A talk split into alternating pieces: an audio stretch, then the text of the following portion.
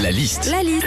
La liste de Sandy sur Nostalgie. Non, on attaque la semaine avec un anniversaire de, c'est l'anniversaire de Google, Mmh. hein, qu'on utilise tous les jours. 6 milliards de recherches sont faites chaque jour sur Google. Qu'est-ce qu'on vit quand on fait une recherche sur Internet, Sandy? Déjà, dès qu'on a un petit bobo quelque part, on ne peut pas s'empêcher d'aller checker sur Internet On va faire ça. pour savoir ouais, ce que c'est. Alors, genre, je sais pas, moi, tu penses avoir un panari? Et ben, pour savoir si c'est vraiment ça, tu tapes symptômes panari dans Google. Le problème, c'est que là, on t'annonce toujours les pires trucs. hein. Tu pensais avoir un champignon, et ben non, on te dit que t'es enceinte. hein. Avec ce qu'on vit depuis. euh, chose.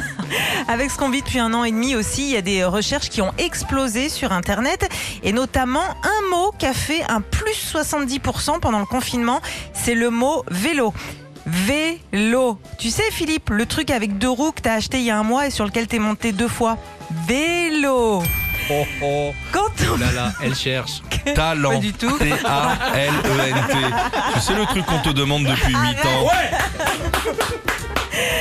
Quand on fait une recherche sur internet, euh, des fois ça te met un message genre vous voulez dire plutôt ça? Exemple l'autre jour tu vois je tape Eric Cantona sur internet parce que je cherchais un truc sur Cantona bref et là Google me dit vous voulez plutôt dire Eric Cantonet Bah non non non je veux dire Eric Cantona.